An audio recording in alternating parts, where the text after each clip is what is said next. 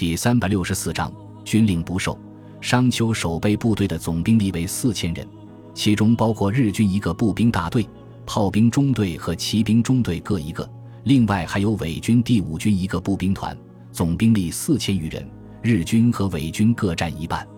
战斗开始之前，伪军在日军的逼迫下也到城头布防，可是目睹了国军强大的火力和阵容之后，伪军团长冯寿鹏见机不妙，马上率领自己的部队撤了下来。这时候，城内的日军只剩下残缺不全炮兵中队和骑兵中队，根本没有能力阻止冯寿鹏的行动。回到营房之后，冯寿鹏当即召集各营连长开会，很快就达成一致意见，围攻日军司令部，争取立功赎罪。于是，在骑兵中队出击的时候，冯寿鹏率部悄无声息的司令部包围起来。经过几分钟的战斗。把包括商丘守备队司令官在内四十多名日军悉数击毙，然后开城投降。全面接管商丘防务之后，已经是晚上十点多钟。斯兹皮尔曼把战果向最高统帅部和第一战区通报之后，很快得到了战区司令蒋鼎文的来电，称渡过黄河的三个步兵师已经向开封发动攻势，日军依托坚固的堡垒工事顽强抵抗，战况异常激烈。要求犹太军团立即按照原定计划夹击日军。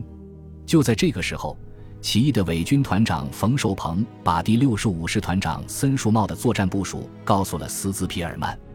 他马上拿起电话给部队下达了新的命令，然后开始重新审视原先制定的计划。斯兹皮尔曼俯身在地图上计算出徐州至商丘之间的准确距离之后，头也不回地问道：“方先生。”孙树茂的命令是几点钟发到的？冯寿鹏毕恭毕敬地回答道：“报告长官，六点十五分左右，距离现在四个小时零七分。”斯兹皮尔曼点了点头，分析道：“假设徐州的增援部队同时接到命令，花上一到两个小时的时间集结、上车，然后以三十至四十公里的时速前进，如果中间没有任何耽搁的话，现在已经距离砀山不远了。”冯寿鹏连忙说道。按照陇海路的路况，火车最多只能开到三十五公里每小时，再快的话就会有倾覆的危险。斯兹皮尔曼抬起头，若有所思地看了看冯寿鹏，继续问道：“砀山、下邑两地驻扎了多少日军？有没有比较坚固的防御工事？”冯寿鹏想了想，回答道：“砀山有一个中队的日军和两个营的伪军，下邑的日军是两个中队，伪军一个团。”提到伪军的时候。冯寿鹏的表情有些不自然，斯兹皮尔曼察觉了冯寿鹏的尴尬，直截了当的说道：“方先生，你现在已经是国军的一员了，必须尽快适应身份的变化，要不然怎么和日伪军作战？”冯寿鹏脸上露出感激的神色，问道：“长官，你会放心让我去和日伪军打仗吗？”说罢，紧张的盯着斯兹皮尔曼的表情。斯兹皮尔曼走到冯寿鹏面前。盯着他的眼睛，沉声说道：“在西方军队里面，最可耻、最不可饶恕的行为，不是投降，而是不战而逃。如果你已经尽了自己最大的努力去战斗了，那么在继续战斗没有意义的情况下，投降是可以接受的。但是，如果没有与敌军交战就逃跑，就是逃避自己军人的职责，是懦夫的行为，因而必须遭到最严厉的惩处。”接着，他直接把话题转移到冯寿鹏身上。根据你的说法，当年是在弹尽粮绝的情况下被俘虏的，最后在生命遭到威胁的情况下才参加的伪军。如果这些情况属实的话，我可以保证你不会被追究。但是也有个前提条件：你和你的部下没有对沦陷区的民众做出非常过分的事情。我的部队从来没有祸害过老百姓。”冯寿鹏激动地说道。“如果长官发现有这种事情，”可以马上枪毙我，然后主动请缨道：“长官能不能给我们一个立功赎罪的机会，让我们上阵杀敌？”没问题，斯兹皮尔曼非常痛快地答应下来。日军的增援部队正从东西两面全速赶来，我准备派一个摩托化步兵营在商丘至民权之间阻击西路之敌，你的部队可以与其进行协同作战，怎么样？冯寿鹏马上立正敬礼。用响亮的声音说道：“保证完成任务。”然后说道：“报告长官。我想下去动员弟兄们，行不行？好的，你去吧。斯兹皮尔曼当即表示同意。冯寿鹏转过身去，快步跑了出去，差点和正往里走的唐风撞个满怀，急忙向唐风敬礼致意，然后消失在大门外。看着冯寿鹏兴冲冲的架势，唐风迷惑不解地问道：“一个刚刚投降过来的人，怎么会这么开心呢？”斯兹皮尔曼微笑着说道：“因为我准备派他的部队去和日军作战。”接着他又说道：“唐先生。”你刚才的说法有问题。冯寿鹏是起义过来的，而不是投降过来的。唐风满脸的诧异说道：“投降也好，起义也好，他们这些人毕竟是做过汉奸的人，到底靠不靠得住，还需要时间来检验。暂时不适合再把他们派上战场。”然后紧盯着斯兹皮尔曼问道：“军团长，你准备把冯寿鹏的部队派到什么地方去？”斯兹皮尔曼回答道：“与摩托化步兵营一起。”阻击开封方向的日军增援部队。什么？唐风顾不上讨论冯寿鹏的问题，焦急地问道：“为什么不按照原定计划行动？现在战区的攻击部队被日军阻击在开封城下，进展非常缓慢。正是需要增援的时候，怎么能只派这么点人出去呢？”在犹太军团和第一战区部队之间进行协调沟通，是唐风的主要职责。从而对整个反攻计划了如指掌，再加上本身又是第一战区的人，自然希望犹太军团能够全力增援。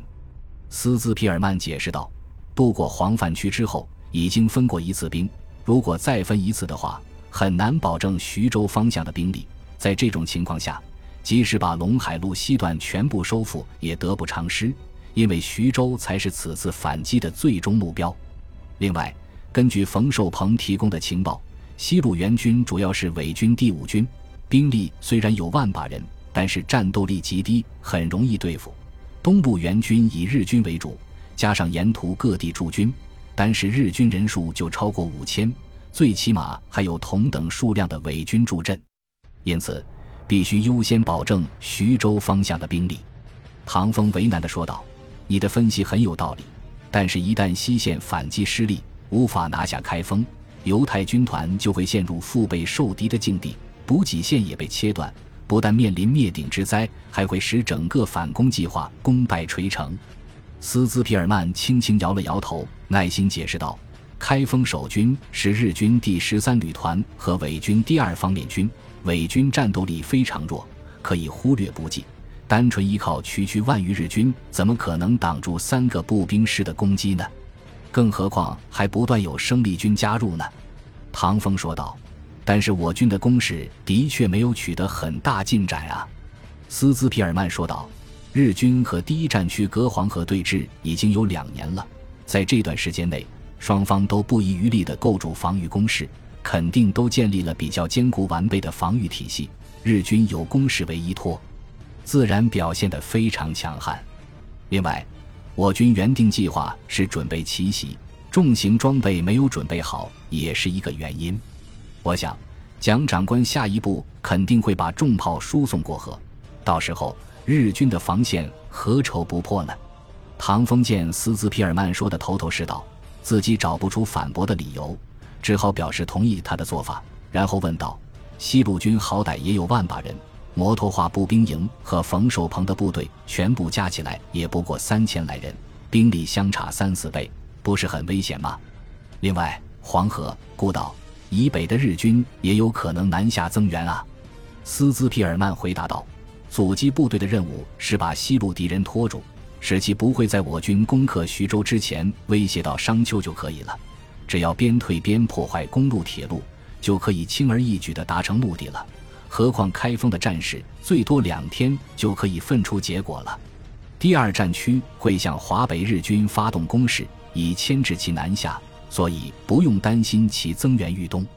唐风点了点头，问道：“那你是不是准备等天亮之后全军向东突击，先击溃日军增援部队，然后再一鼓作气拿下徐州？”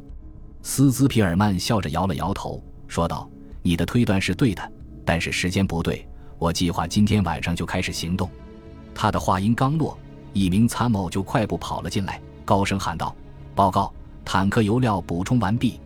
斯兹皮尔曼立即命令道：“开始行动。”然后抓起桌子上的钢盔，朝头顶一扣，向唐风说道：“快走吧！”唐风急忙起身问道：“统帅部同意了你的计划吗？”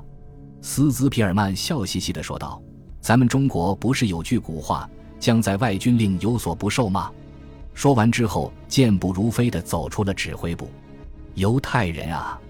唐风无可奈何地摇了摇头，紧紧跟了上去。